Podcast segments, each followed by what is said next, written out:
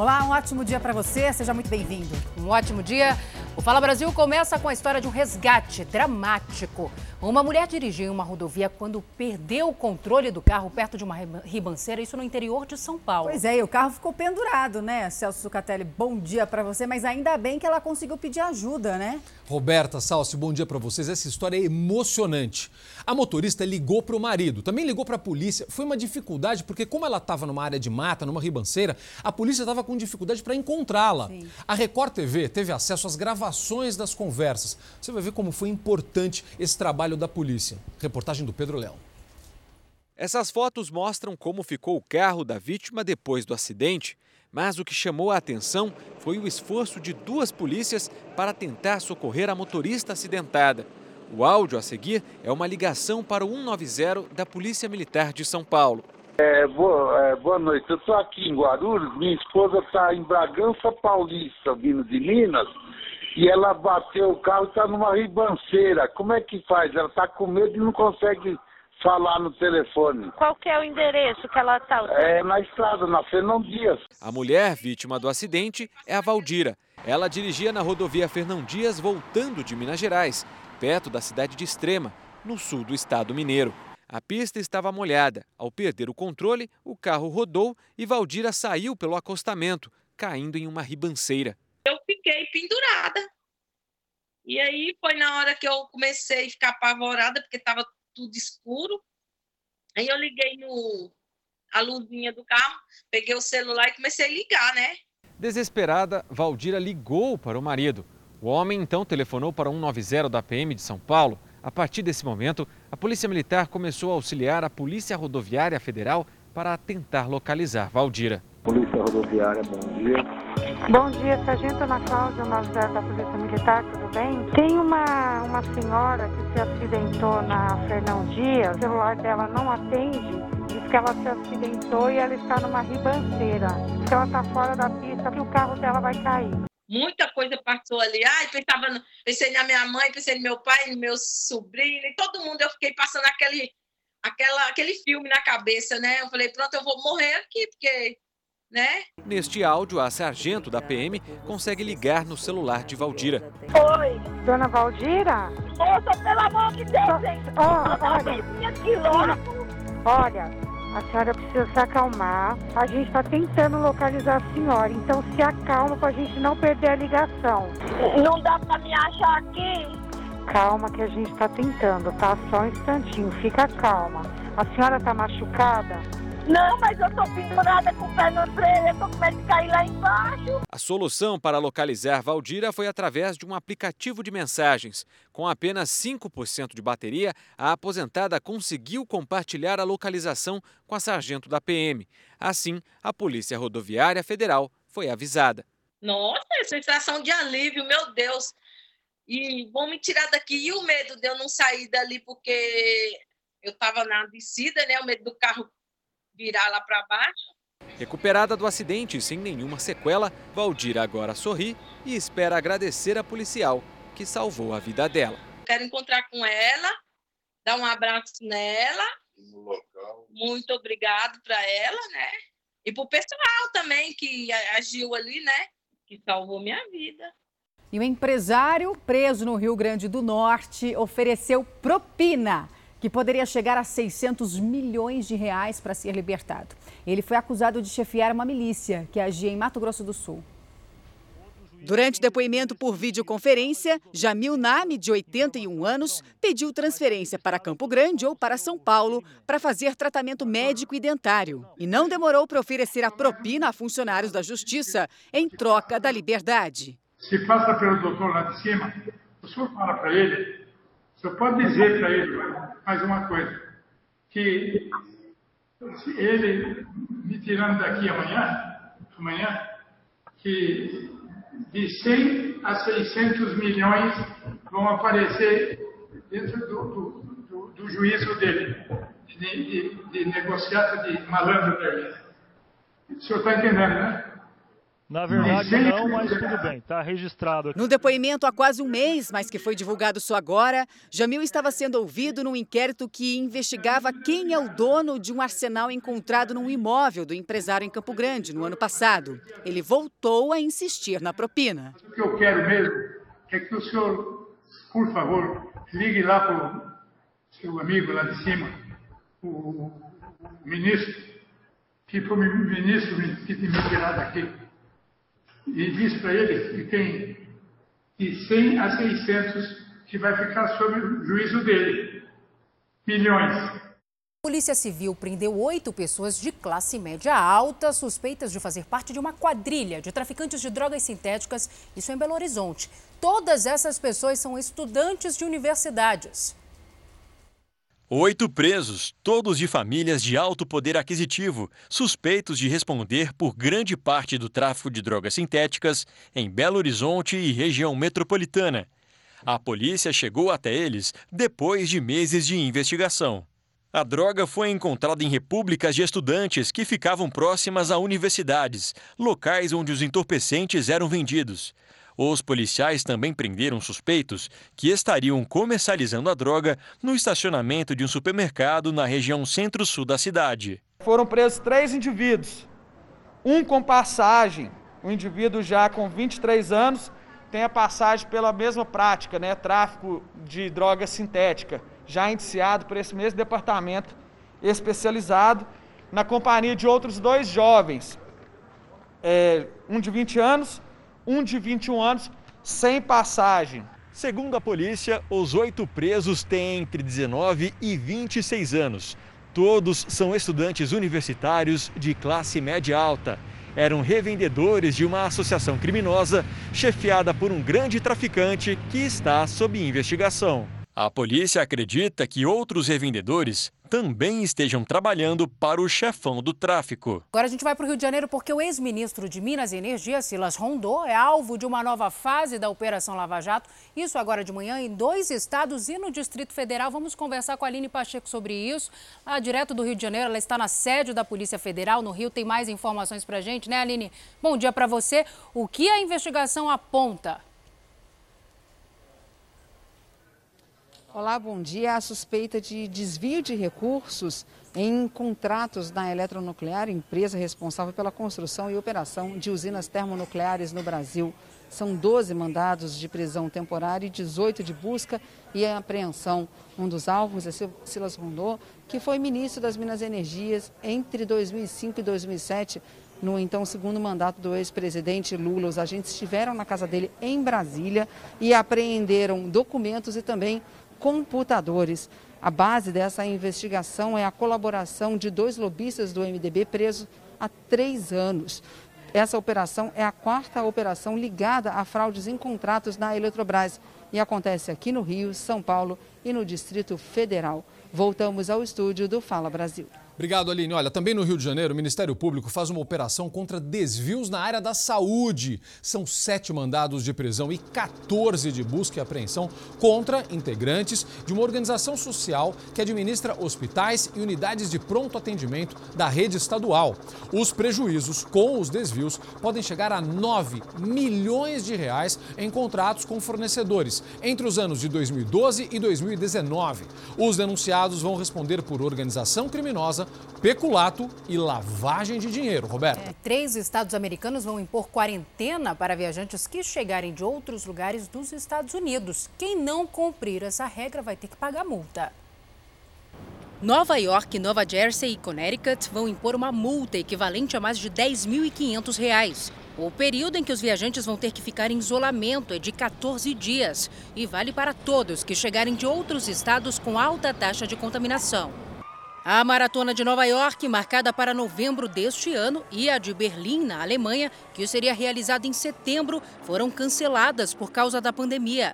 Na China, as autoridades sanitárias pediram que os frigoríficos brasileiros passem a emitir uma declaração informando que as carnes exportadas estão livres de coronavírus. Os chineses aumentaram as inspeções depois de um novo surto da doença em um mercado de Pequim.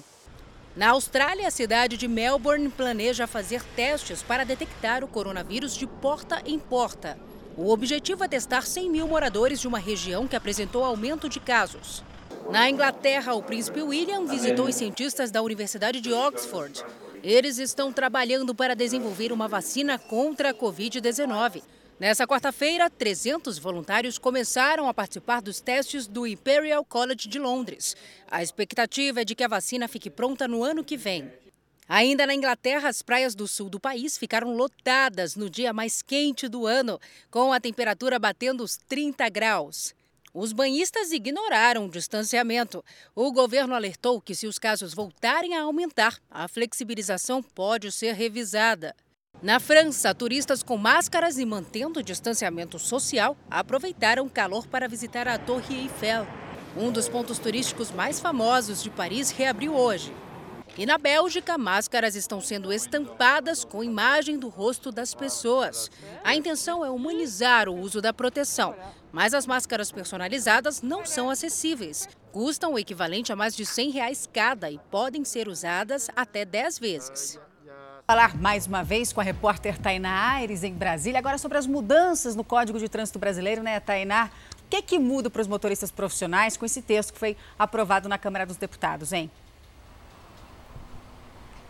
Uma das principais novidades é a ampliação para 10 anos do prazo de validade da carteira de habilitação daqueles motoristas que têm até 49 anos de idade. O texto anterior previa essa renovação a cada cinco anos. Agora, esse período de cinco anos valerá para os motoristas profissionais que têm entre 50 e 69 anos. E acima dessa idade, a CNH terá validade de três anos. O limite de pontos para a suspensão da carteira de motorista será de 40 pontos, independentemente da infração cometida. Agora, para os demais motoristas, há um escalonamento de 20, 30 e 40 pontos. Voltamos à redação do Fala Brasil.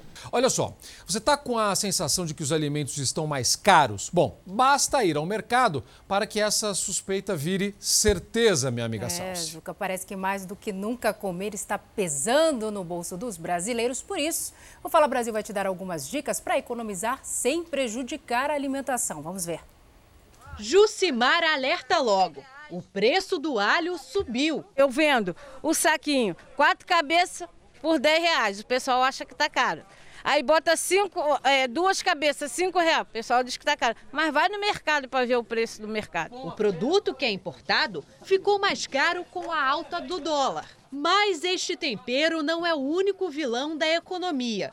Roberta sabe de cor os produtos que aumentaram de valor durante a pandemia: tomate, batata, é, tá tudo bem carinho, né? As frutas também estão bem caras. Uma dica para driblar a alta nos preços é escolher frutas, legumes e hortaliças da estação. Segundo especialistas, isso pode gerar uma economia de até 15% para o consumidor. Em feiras livres, ainda é possível pechinchar e ajudar os pequenos produtores. A ver meio-dia, uma hora, ele vem, é, mata a, a mercadoria mais barata e leva para casa. Nas hortaliças, invista na acelga, alface, chicória, couve, espinafre e repolho. Quando o assunto é fruta, prefira banana, mamão, morango e tangerina. O arroz e feijão, que não podem faltar na mesa do brasileiro, também subiram o preço. Neste caso, as compras no início do mês podem sair mais baratas. O mercado ele faz com que você tenha durante o início do mês uma oportunidade de se abastecer, então os produtos de abastecimento geralmente têm um preço diferenciado um pouco melhor e fazer opções por aquilo que o varejo, o supermercado tem de oferecer. E olha só essa história, uma universidade particular daqui de São Paulo demitiu mais de 300 professores e, claro, pegou de surpresa tanto os docentes quanto os alunos. É, isso porque o corte aconteceu bem no fim do primeiro semestre, né, em meio à pandemia e também foi pela internet. Os estudantes denunciam que a instituição não está cumprindo com os descontos nas mensalidades e eles têm medo de não se formar. A demissão foi por meio desta mensagem na internet. No informe da Universidade 9 de Julho estava escrito: Prezado professor, comunicamos que em 22 de junho fica Vossa Senhoria dispensada de prestar serviço a esta empresa. Por telefone, conversamos com uma das funcionárias que recebeu esse aviso de dispensa, enquanto se preparava para começar a aula de forma remota. Ao abrir o programa, o gestor de aula tinha um comunicado né, no pop-up dizendo que nós não fazíamos mais parte do quadro da instituição. Ela trabalhava há quatro anos na faculdade e afirma que nas últimas semanas a cobrança pela entrega das notas dos mais de 800 alunos estava bem maior. Lá dentro do, desse programa, era, foi solicitado que a gente colocasse o quanto antes as notas dos alunos. Inclusive, é, a gente sabe que muitos professores não tiveram nem tempo de corrigir as provas. O Sindicato dos Professores de São Paulo estima que a universidade tenha demitido cerca de 300 docentes, sem aviso prévio ou apresentação de motivos. Os estudantes se manifestaram e repudiaram as demissões. Mensagens de solidariedade aos professores foram compartilhadas nas redes sociais e até um abaixo assinado foi feito para revogar a decisão. O professor ficar sabendo da sua demissão na plataforma online é até uma forma vexatória de eh, demitir. A Juliana está no último período do curso de fisioterapia e não sabe se vai conseguir se formar este ano. O semestre que passou, o sétimo que eu concluí, foi perdido. A gente não está estagiando, não está fazendo a prática necessária que deveria, né? Que de conforme o MEC exige. E pra gente, a gente vai se formar. Se formar, a gente vai se formar a Nicole já pensa em deixar a universidade. Ela reclama da falta de diálogo com os estudantes e do descumprimento de descontos ofertados. Falam que eles estão dando 30%. Você vai fazer as contas, eu tenho print, é, não dá 30% de desconto, valor abusivo. Diante da modificação completa do contrato, o consumidor pode deixar de pagar tudo, inclusive entrar com uma ação judicial contra a universidade pelos prejuízos aí que ela deu causa. O Sindicato dos Professores pediu ao Tribunal Regional do Trabalho que as demissões sejam anuladas e informou que a pandemia está sendo usada como justificativa para uma reestruturação já planejada pela universidade para reduzir a folha de pagamento. Pois é, e na realidade, né, se esses profissionais ter, conseguirem concluir que tipo de profissionais vão ser formados, né, o Procon de São Paulo informou que vai notificar a faculdade para que preste esclarecimentos sobre os problemas relatados pelos alunos. E a nossa equipe entrou em contato com a Uninove mas ainda não tivemos resposta, estamos aguardando. E agora outra denúncia. Em Fortaleza, professores e coordenadores de escolas públicas e particulares estão sendo acusados por alunas de assédio. Os casos foram expostos nas redes sociais. As conversas vieram à tona em novos perfis criados numa rede social. São prints que mostram supostos assédios de professores e até coordenadores de escolas particulares e públicas de Fortaleza contra alunas. Nos diálogos, as abordagens quase sempre começam da mesma forma. Neste, o professor comenta a foto chamando a aluna de linda.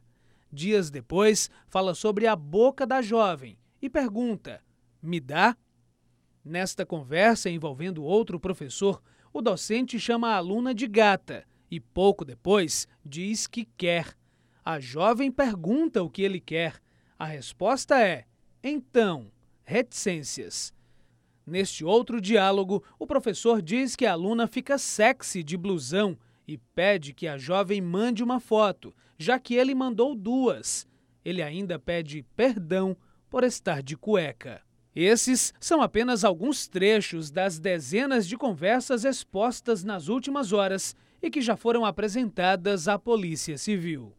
Ainda não se sabe ao certo quantas pessoas estariam envolvidas nos supostos casos de assédio em Fortaleza e em Sobral, na região norte do estado. Mas a Polícia Civil já ouviu algumas delas e continua investigando as denúncias para esclarecer se houve a prática desse crime e de outros, como pornografia infantil.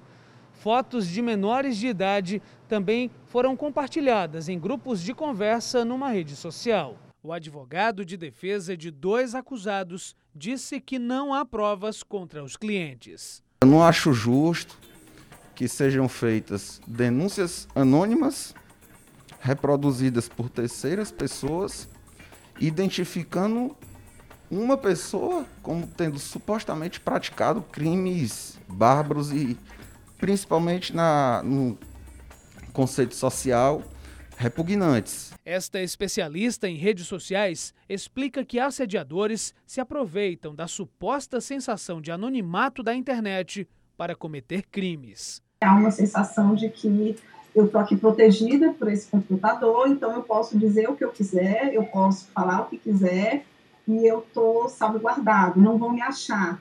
É, e isso, infelizmente, dá muita força a quem está fazendo assédio. E as aulas nas escolas públicas e particulares do estado de São Paulo devem ser retomadas no dia 8 de setembro, mas com restrições e só se a, se a pandemia estiver controlada. A sala de aula vazia está preparada para que tudo volte a funcionar, mas de um jeito diferente. A reabertura das escolas públicas e particulares será gradual dividida em três fases. A primeira delas no dia 8 de setembro. As salas de aula vão funcionar com 35% de ocupação e com rodízio entre os alunos. Mas para que isso aconteça, todo o estado de São Paulo precisa estar na fase em que restaurantes e salões de beleza possam reabrir com restrições. Na melhor das hipóteses, está sendo previsto lá para setembro nós vamos ter o mês de julho inteiro, o mês de agosto inteiro, para estar fazemos, fazendo as avaliações. A segunda etapa, ainda sem data marcada, permite 70% da ocupação das salas se a propagação do vírus tiver diminuído. A terceira e última parte prevê o retorno de todos os alunos. Para isso, o estado inteiro precisa ter chegado à penúltima fase do plano de retomada da economia, próximo do isolamento acabar. Ainda de acordo com o governo, as escolas devem seguir recomendações sobre higiene. Os ambientes serão desinfectados com frequência. Os alunos terão que usar máscara e ficar sentados a uma distância de um metro e meio de cada um. Aos educadores caberá a difícil missão de conscientizar crianças e adolescentes sobre o risco de contágio. O maior desafio é a educação infantil, porque é uma idade que precisa muito desse contato, dessa conexão com o professor. Este educador concorda com as medidas que se assemelham às de outros países, mas acha que é possível fazer um esforço maior para evitar pendências em 2021. Para que a gente comece 2021 sem esses traumas de reposição, de reposição de carga horária, de dia letivo e ficar muito mais preocupado na aprendizagem. A visão do secretário de Educação é mais pessimista. Para ele, o aprendizado foi muito prejudicado este ano. Não adianta eu estender mais um mês, mais dois meses não será isso que vai resolver o problema da aprendizagem. Este problema será resolvido em dois a três anos.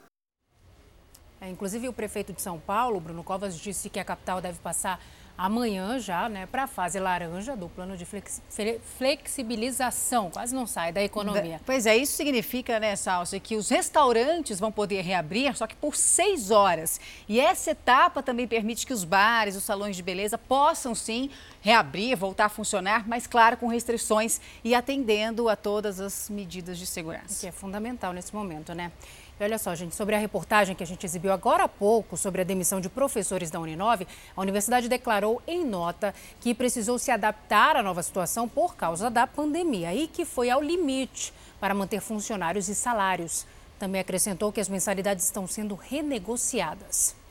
Atenção, parte dos russos, dos russos foi às urnas hoje para votar mudanças na Constituição do país com um objetivo. Olha aqui, uma das medidas deve permitir que o presidente Vladimir Putin permaneça 36 anos no poder. Ele tem 67 anos. Em 2000 foi eleito presidente, cargo que exerceu até 2008. Em 2009, se tornou primeiro-ministro, porque não poderia mais se candidatar a presidente, ele não poderia se candidatar a um terceiro mandato na sequência. Três anos depois, em 2012, voltou à presidência, cargo em que permanece até hoje. Caso o referendo em votação aprove, Putin poderá se candidatar mais duas vezes e, assim, se manter na função até 2036. Olha só, procura-se um leão no Paraná. Vários moradores garantem que viram o animal. Especialistas instalaram câmeras e armadilhas para achar o bicho e tranquilizar a população. O Vander mora aqui há mais de 40 anos e é acostumado a andar a pé pela propriedade.